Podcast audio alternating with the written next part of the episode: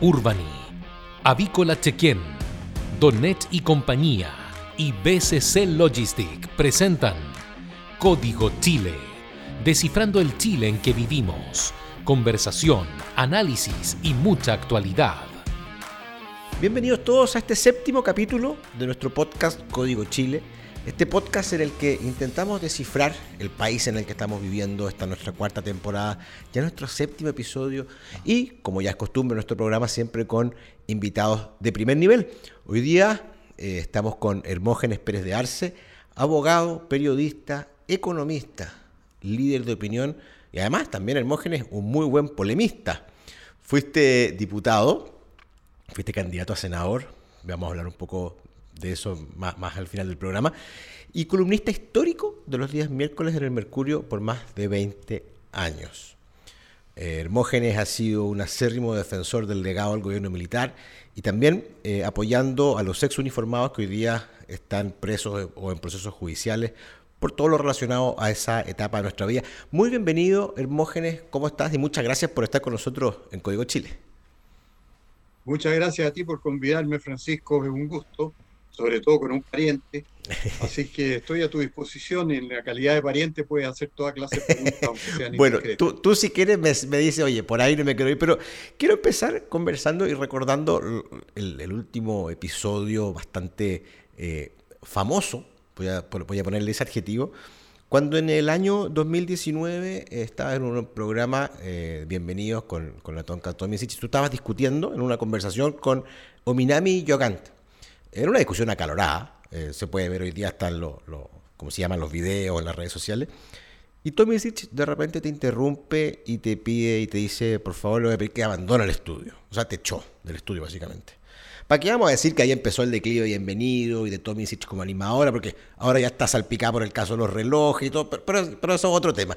Pero yo, más allá de, de, de eh, particular ese hecho, quiero preguntarte, Hermógenes, por tu opinión sobre la objetividad y la imparcialidad de los medios de comunicación en Chile. ¿Qué opinas de eso? Bueno, yo creo que tienen la intención de ser imparciales. Lo que pasa es que la gente que trabaja en los medios, que son en general los periodistas, tienden a ser de izquierda. Cuando no son de izquierda, son lo que yo llamo entreguistas, o sea, le tienen mucho miedo a la izquierda. Y ellos puede que en su interior no sean de izquierda, pero repiten los eslóganes, las consignas que va plantando la izquierda en la opinión pública. Entonces, ese es un gran problema, mi juicio, que se ha traducido en que la opinión general en Chile eh, esté deformada, esté deformada en sentido de que no conoce la verdad histórica. Y el otro día un amigo mío que editó un libro que se llama Adolfo Paul, eh, puso una cita ahí en, la introducción de su libro del, de Milán Kundera, el, el escritor checoslovaco, antes de que se dividieran la República Checa y Eslovaquia el escritor checoslovaco que había sido testigo de cómo cayó su país en manos del comunismo, tenía una frase muy buena diciendo que en su país primero habían reescrito la historia, la habían cambiado por completo, después se habían apoderado por el país y habían cambiado la mentalidad de la gente. Y yo creo que algo así es lo que pasó en Chile. Y desgraciadamente eso no se ha revertido. Entonces el episodio a que tú hacías alusión revela un poco el carácter del sistema informativo chileno porque ese día que, me convidaron a Bienvenido, a mí me extrañó mucho porque no, sé con, eh, no, no decía relación con el grado en que la izquierda maneja la opinión pública. Entonces, como la izquierda la maneja absolutamente, no me podían a mí haber convidado a Bienvenido. Y, y, después, investigando un poco, me di cuenta de que la persona que me convidó no sabía quién era yo, porque era una niña muy joven y yo hacía tiempo que no figuraba en los medios de comunicación, en la televisión, pero había grabado un video que había alcanzado casi un cuarto de millón de, de vistas. Y entonces esta niña, que era una de esas productoras jóvenes de Bienvenido, había, le había llamado la atención este video que había provocado tanta reacción. Y me llamó como a título curioso y como para añadir eh, rating al, al programa a este personaje curioso que lo veía un cuarto de millón de personas por un video. ella no sabía quién era yo. Y después cuando empezó el programa, bueno, ahí se empezaron a dar cuenta de quién era yo y los problemas que acarreaba, porque era un programa políticamente correcto y que no podía decir nada de lo que yo tenía. Y entonces la situación se hizo tan incómoda y tan difícil para los conductores. Que la tonca me dijo con toda sinceridad, me dijo, mire, yo, yo creo que usted se tiene que ir. Bueno, le dije, yo estoy dispuesto a irme. No, no, no, yo, yo le pido que por favor se vaya. Ella lo enfatizó. Eso, así. quiso, No, ella, yo- quiso hacer el punto, ella quiso hacer el punto de decir, tú te vas de porque, que- claro. de que era ella la que tomaba la decisión. Y bueno, y lo curioso es que el dueño del canal, que era Andrónico Luxich Frey, ese día tuiteó diciendo que había sido un error conviar a Hermógenes Pérez. ¿Tú te das cuenta lo que significa eso? Claro. Es un error conviar un gallo que tiene como yo opinaba. Y, Y que le pedía perdón a la audiencia por eso. y- Entonces yo me di cuenta que esto había sido una cosa completamente off limits, claro, no- nunca fuera de lo claro. permitido en los canales chilenos conviar a una persona que opina como yo. Y Y que no- había sido producto nada más que de la juventud de una eh, productora, una veinteañera. Que no sabía nada de política y que por lo tanto, en medio de esa ignorancia, tomaba este sujeto que decía cosas tan inconvenientes como la verdad histórica completa. Hermógenes, y, y- y ya, y ya que eh, los periodistas de los medios, o gran parte de los periodistas de los medios, tienen esta característica como entreguista que dices tú, yo tengo mis apuntes y, te quiero leer un par de, de- de situaciones eh, para que las comentemos. Hadwe, en su programa de gobierno, tenía una especie de comisión que vigilaría la libertad de prensa. La convención, en, todos estos meses, intentó también establecer un Consejo Nacional de Medios. Y el presidente Boric, en la última cuenta pública, anunció la creación de un convenio con universidades estatales para impulsar el pluralismo en los medios. Entonces, ¿por qué la izquierda cree que es necesario hacer esto si en el fondo hoy día está la opinión que estamos escuchando tuya de que en el fondo los medios ya son prácticamente eh, eh, tirados o cargados hacia un lado? Bueno, la razón es que ellos vieron lo que sucedió durante el gobierno de Salvador Allende, porque Salvador Allende intentó controlar los medios, pero como él había presentado ante el mundo su modelo com- como respetuoso de todas las opiniones y de la libertad de expresión, entonces las medidas que tomaba contra los medios eran necesariamente limitadas. Él eh, cerraba las radios a veces. Yo me acuerdo, yo tenía un programa en la radio agricultura y pasábamos de repente tres o cuatro días clausurados, pero los tribunales nos reabrían. Yo escribía en el diario Mercurio en ese tiempo y, al Mercurio por primera vez en su existencia un juez, un juez rojo, me acuerdo del apellido, lo cerró por varios días y el Mercurio recurrió a la Corte Suprema y ahí, mediante un recurso en aras de la libertad de expresión, consiguió volver a salir. Entonces, Allende nunca pudo establecer un control sobre los medios que le habría convenido mucho para manejar a la opinión pública pero no se atrevió a extremar tampoco las medidas porque su fama de, de demócrata de la revolución con empanada y vino tinto se resentía. Entonces, eh, yo creo que la izquierda, extrema izquierda marxista chilena aprendió de eso, que no puede existir un régimen socialista al estilo de ellos marxistas con libertad de expresión, porque inmediatamente se revelan todas las falencias del régimen y pierden la siguiente elección o, o lo mandan cambiar. Entonces yo creo que ellos están eh, aprendiendo de la historia y queriendo controlar los medios de comunicación como yo estoy seguro que lo van a hacer si se aprueba la, nueva constitución, creando un organismo que limite la libertad de expresión. Interesante, fíjate que eh, justamente yo leí la editorial del diario financiero eh, durante esta semana, creo que fue ayer, hablaba justamente de lo contraproducente que podría ser este, este convenio con universidades estatales para impulsar el pluralismo, porque podría resultar justamente en lo contrario. Hermoge, tengo que confesarte que preparando este capítulo eh, me sumergí en tu blog, eh, busqué, leí, vi las columnas, y hay varias cosas que me, que me llamaron la atención eh, y que quiero que las conversemos. La primera de ellas, mira,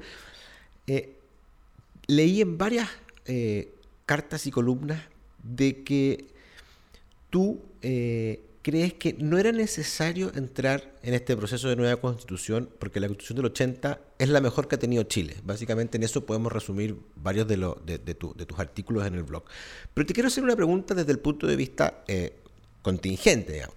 ¿Qué alternativa tenía Piñera esa noche cuando anunció el acuerdo por la paz? ¿Cuáles eran los caminos que podía tomar para, para, no perder, digamos, la democracia en nuestro país?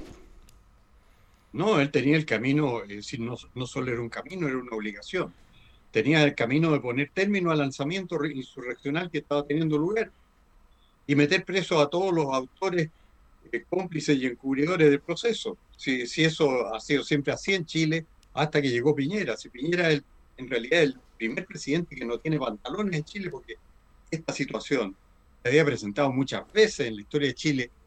Durante el gobierno militar yo contabilicé 17 oportunidades en los años 80 donde se produjo lo mismo, el mismo alzamiento insurreccional, pero Pinochet le ponía término en, en eh, lo máximo 48 horas y se acabó el cuento. Y antes había pasado con gobernantes civiles, le pasó a, al general Ibáñez, por ejemplo, el periodo que era del 52 al 58, eh, tuvo el levantamiento el 2 y 3 de abril del 57, que fue igual. Eh, Chile era más chico, más pobre, más centralizado, así que el desorden se concentró en Santiago, pero fue terrible. Yo tenía 20 años, así que me acuerdo bien, lo viví, porque yo trabajaba como procurador en los tribunales, vi cómo botaban todos los postes del centro, saqueaban todas las tiendas principales. No había mole en ese tiempo, había tiendas como los Gobelinos en la Ville de Nice, las saqueaban completa, eh, botaban todos los postes a la calle. ¿ah? Y bueno, y el general Ibáñez sacó los tanques a la calle y se acabó el cuento. Sí, hasta se hacían chistes porque los periodistas de izquierda se reían del general que estaba a cargo de Gamboa y lo bautizaron como el, el mariscal de la Alameda, le decían, para reírse de él. Por el mariscal del Alamein, que había sido el general Montgomery en la Segunda Guerra Mundial, que no estaba tan lejos en ese tiempo. Entonces se burlaban del general Gamboa como el mariscal de la Alameda porque había triunfado. Bueno, se demoró dos días en ponerle término a la insurrección. Antes González Videla había tenido una revolución también que se llamaba la Revolución de la Chaucha, que fue el año 49. Y también me acuerdo, porque yo andaba en micro en ese tiempo, y en cada micro había un conscripto con un fusil, y que les disparaba a los que trataban de incendiar las micros, porque habían incendiado las micros a pretexto de que habían subido una chaucha, que son 20 centavos, la tarifa de las micros. Era igual, un levantamiento general y se le pone término con los militares y los carabineros, y se acaba el asunto. González Videla fue un poco más allá porque puso fuera de la ley a los comunistas al mismo tiempo. Consiguió que le dictaran una ley de defensa de la democracia y los relegó a distintos puntos a todos los comunistas. Los echó de todos los puestos de la administración pública, perdieron su cargo en el Parlamento. Una ley muy efectiva y muy eficiente. Lamentablemente, el general Ibáñez después la derogó y los comunistas le hicieron su revolución, esta que estaba contando recién. Bueno, y si vamos para atrás, tenemos en los años 30 lo que los comunistas siempre enumeran como martirologios de ellos, ranking, por ejemplo. El año 34, en el gobierno de Arturo Alessandri Palma, fue un levantamiento comunista también, al que se sumaron los comunistas cuando ya se había iniciado. Y también el gobierno le puso término. Sí, ha sido siempre así. Pero había un gobernante que sacaba a las tropas a la calle y terminaba con el asunto. Y aquí nos tocó un Piñera que no se atrevió a hacer eso. Esa era la solución obvia tenía que poner término a esa cuestión en 24 horas o 48 en el peor de los casos. No lo hizo. ¿Por qué? Porque no se atrevía, porque le dicen que atropella los derechos humanos y que lo van a perseguir y que no va a poder viajar después de ser presidente porque lo van a tomar preso en otro país. Como los países en este sentido están muy dominados por la izquierda, por la opinión pública de izquierda. Hacen esas cosas. A Pinochet lo tomaron preso por eso, porque los ingleses estaban asustados de que les dijeran que era eran cómplices en el atropello a los derechos humanos de Pinochet. Y, por eso lo, lo, detuvieron allá en una cosa insólita, absolutamente ridícula y sin ningún, eh, sin ningún fundamento racional. Tú sabes que al final, después de todo el juicio que le siguieron en Londres, lo único que descubrieron para haber mantenido a Pinochet detenido era que había muerto un, joven en Curacautín en una comisaría en una madrugada en los años 80. Esta fue la ah, razón de los lores para mantener detenido a Pinochet. Era ridículo. ¿Cómo iba a saber el presidente de la República que en una comisaría, una madrugada, iban a maltratar a un joven, los carabineros de Curacautín? y eso encontraron que era lo único, porque decían respetar las normas legales, entonces todo lo demás estaba prescrito y y, por lo tanto no podían juzgarlo. Eso era el único caso que tenían no prescrito. Entonces el mundo se desenvuelve en un ambiente así, en un ambiente de ignorancia muy grande de la realidad política de los países. Y eso yo lo he visto en Chile porque yo he estudiado la realidad política chilena, yo he escrito la historia del gobierno militar. me leí 100 libros pertinentes al gobierno militar, a escribir la historia, y le escribí la historia de verdad, que no, nadie, casi nadie la lee comparativamente. Llevo tres ediciones, pero son 3.000 ejemplares. Mm. Comparativamente con lo que escribe Baradit, por ejemplo, que escribe puras mentiras y vende decenas o centenares de miles de libros, no tengo nada que, que hacer en Chile, pero yo escribí la historia real. Y ahí me di cuenta de que el mundo está completamente engañado en esta materia. Una vez vino una, una eh, secretaria de Estado norteamericana que se llamaba Madeleine Albright. Cuando le habían iniciado los comunistas el, el, primer juicio a Pinochet. Y llegó a Santiago y lo primero que dijo, bueno, era un gobierno de la concertación, dijo, pienso que deberían condenar a Pinochet. ¿Qué sabe esa vieja del juicio a Pinochet? No tenía idea. Y ella decía que había que condenarlo. ¿ah? E, eso mm. te da una imagen de lo que es el mundo. El mundo es muy, es muy increíble. Tú sabes que Estados Unidos eh, formó filas junto a la Unión Soviética para molestar y, atacar al gobierno militar chileno. Eso es increíble. Ronald Reagan, que era simpatizante de la Junta y le escribía cartas de felicitación todos los años a la Junta, en los 80 cuando era presidente, mandó de embajador acá a Harry Barnes. Yo era amigo de Harry, así que me da no sé qué acordarme de que le decíamos Harry el Suso. Pero Harry Barnes era un gallo dedicado a fregar al gobierno militar y echarle la culpa de todo y en lo posible a derrocarlo. ¿Cómo le pasa eso a Ronald Reagan? No sé, ahí entramos en los misterios del Departamento de Estado, con lo que lo controlan la gente de izquierda, los liberales allá. Entonces, esto es una lucha enorme y que hay que librar por, por la verdad y por la justicia y por lo que es realmente el Estado de Derecho, que en inglés se llama Rule of Law. En Chile no rige la ley, pero acá lo llaman Estado de Derecho, una mala traducción.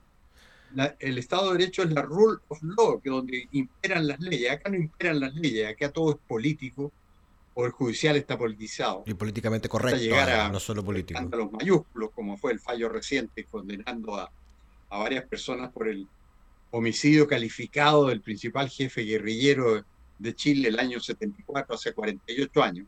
Bueno, pasan cosas así. Está todo dominado por una política en que la izquierda lleva el pantero. Es demasiado, demasiado. Perdona que hable de más, pero el tema de mi especialidad es que lo conozco bien. Así es, que, además yo te iba a decir, demasiado, demasiado entretenido eh, poder escuchar esta parte de la historia y, cada detalle con lo que tú te acuerdas eh, lo hace muy, muy, además, eh, eh, expectante de lo que va a pasar de la historia que cuenta. Entonces, es bastante entretenido pero, y podríamos dedicar un capítulo entero a poder hablar de esta historia, pero, pero quiero avanzar y quiero hacerte la siguiente pregunta. Hablemos de la derecha, ¿ya?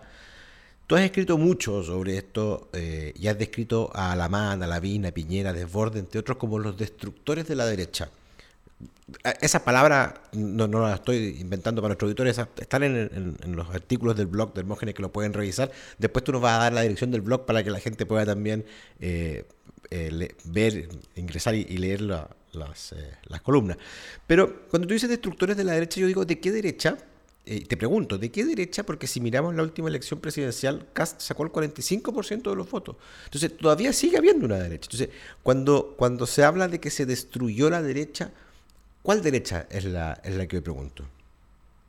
Porque seguimos... No, se destruyó la, la, derecha que existía hasta 1989-1990 y apoyó el gobierno militar y bajo, bajo cuyo gobierno se crearon los partidos de derecha que eran Renovación Nacional y la UDI. Originalmente eran un solo partido y, y se caracterizaba porque iba a defender el legado del gobierno militar. Se llamaba Unión Nacional pero ahí empezaron a manifestarse las profundas divisiones que hay en la derecha, porque hay una derecha entreguista que se está yendo siempre para el otro lado. Y había también en los 80 una derecha entreguista, entonces encabezada en esos años por Alamán, que era un gallo que estaba siempre yéndose para el otro lado, y discurrieron un acuerdo nacional con gente medio demócrata cristiana para cortar el gobierno militar el año 85, que se tuvieran que ir los militares. Entonces ahí se produjo en este partido que está en formación, Unión Nacional, que eran todos los partidarios del gobierno que iban a formar una sola gran colectividad después del gobierno eh, se produjo una división. Y entonces ahí se formaron Renovación Nacional, que eran los más entreguistas, y la UDI, que era la más firme. Accede a tu esperado hogar con Urbani Vive e invierte inteligente y seguro con Urbany Broker. Urbany, la primera inmobiliaria en Chile con certificado Empresa B, porque Urbany es vivir con propósito. Importar de manera simple y segura. En BCC Logistic podrás contratar los servicios logísticos para el traslado de cargas internacionales, ahorrando tiempo y costos. Deja tu carga en manos de profesionales. Contáctanos en www.bcclog.cl. Los mejores huevos de gallina libre son de Avícola Chequén. Con más de 60 años de experiencia, la tenemos clara. Si estás buscando vender tu propiedad, hazlo con Donet y compañía, gestión inmobiliaria, porque venden rápido y al mejor precio, desde Viña del Mar hasta Puerto Montt. Visítanos en www.donet.cl. La última elección presidencial tuvo una tremenda participación, fueron más de 8.300.000 personas las que votaron, por una o por otra, digamos, o por Boric o por Cast. Eh, en términos geográficos, esto ya se analizó políticamente, fue la región metropolitana y la región de Antofagasta la que dieron las mayores diferencias para que, para que, para que Boric ganara, para que el presidente Boric gane. Pero en términos demográficos, fueron los jóvenes los que impulsaron el voto de Boric. Y la pregunta que yo te hago hoy día es, ¿qué tiene que hacer la derecha para conquistar a ese electorado? ¿Cómo se, cómo se seduce al electorado hoy día joven? Porque está claro que el discurso de la seguridad, el discurso del progreso económico, eh, no logró prender en ese, en ese, en ese sector de la población. Entonces, para, para el futuro, para las siguientes elecciones, ya se sabe que ese es un público que vote y que puede cambiar una elección. Pero ¿cómo se adaptan los partidos de la derecha o la centro derecha para poder llegar a ellos? Mira, a mi, juicio lo que ha pasado es que aquí en Chile ha habido un lavado cerebral general. La educación ha quedado en manos de la extrema izquierda. El profesorado se inclina hacia el comunismo esos son los que enseñan a la mayoría de la población. Y eso explica que en los mayores de 35 años, la elección la ganó Cast. O sea, si votaran nada más que los mayores de 35 años, el presidente sería José Antonio Cast. ¿Y qué ha pasado? Que esa gente tenía ya criterio formado porque había sido educada en un tiempo en que todavía la extrema izquierda no se había apoderado completamente de la enseñanza, de los medios de comunicación, los periodistas eh, no eran tan alineados con la izquierda como ahora. Pero entonces han pasado estos últimos eh, años, desde el 90 adelante, que la izquierda fue tomando posiciones, dominando la opinión pública. Es lo que te explica eso. Si, mira, si el fenómeno de que los partidos de derecha cambien sus declaraciones de principio es muy decidor. Eso te está diciendo que se ha creado un clima de opinión pública en que tú no puedes ser de derecha. Entonces, las nuevas generaciones han sido formadas en ese clima. Fíjate que entre las mujeres menores de 30 años, Boris sacó el 70% de los votos. ¿Tú te puedes explicar eso? Solo se explica por el lavado de cerebro que ha tenido lugar. Entre los hombres menores de, eh, los millennials, hombres, Boris sacó nada más que el 63%. Antes en Chile era todo al revés las mujeres eran de derecha y conservadoras predominantemente. Jorge Alessandri, cuando ganó el 58, ganó entre las mujeres y perdió entre los hombres. Siempre, eh, ¿para qué decir en el plebiscito del año 80, plebiscito del año 89, las mujeres hacían toda la fuerza principal a favor del gobierno militar, eran partidarias del gobierno militar mucho más que los hombres. Entonces se produjo un cambio con las nuevas generaciones que empezaron a ser objeto de un verdadero lavado cerebral. Eso es lo que ha pasado. Y por eso las nuevas generaciones que se educaron bajo un profesorado de extrema izquierda, programas de extrema izquierda, eh, prensa de extrema izquierda, porque están en general en manos de periodistas de izquierda. Pero, Fíjate que en el Mercurio, ¿qué se hace? Porque nosotros publicamos todos los años, para los aniversarios del 11, una página recordando verdad histórica, la pagábamos cara, en fin. Y la última vez que fue el año 2013, cuando se cumplieron 40 eh, años, hubo una revolución dentro del Mercurio. Y el periodistas de izquierda y jefes y todo de cierta categoría se pararon en la puerta del Mercurio y hicieron una protesta pública contra Lo recuerdo. por haber publicado eso. En la tercera pasó igual. En la tercera, a mi amigo Alejandro Sayé, él me dijo, me tomaron el diario. Le hicieron desfile adentro porque nos publicó una inserción que también la, la pagamos cara, tipo 13 millones de pesos, con verdades históricas, si no se pueden publicar. O sea, los dueños de derecha de los diarios están en manos de periodistas de izquierda. Entonces, eso es muy importante, tenerlo en cuenta, de que aquí ha habido un verdadero viraje en la opinión pública, que es el que domina en las nuevas generaciones.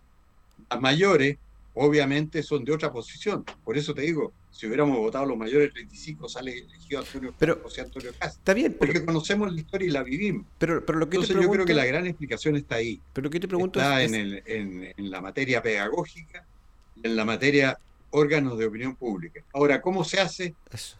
Tú sabes que con plata se compran huevos. Yo, yo tenía 20 años cuando fue candidato Jorge Alessandro y nada de daba un peso por él, pero los empresarios se pusieron, contrataron al mejor publicista de su tiempo, que se llamaba Hans Storan, contrataron un gallo que tenía feeling con eh, el, el, el sentimiento popular, que era un diputado conservador que se llamaba Jaime Gaña, tío tuyo, tío mío, Jaime Gaña era muy eh, hombre de pueblo. Él inventó Alessandria paleta, Alessandria firmeza, poco menos que presentaba a Alessandria que no había tomado un trago de alcohol en toda su vida como un gallo bueno para la fiesta y para pegarse parrandas, por eso le decían el paleta y el firmeza. Y se construyó una imagen y contra todo lo que hubieran podido predecir, ganó Alessandri, porque los favoritos eran Allende y Frey. Ganó Alessandri. Bueno, lo que tendrían que hacer ahora, si los empresarios fueran más matriculados y no se hubieran pasado tanto al otro bando, porque tú sabes que muchos votaron a prueba. Sí. Tú, tú, te acordarás que Bernardo de la Reina Mate, presidente de la SOFOFA, votó a prueba.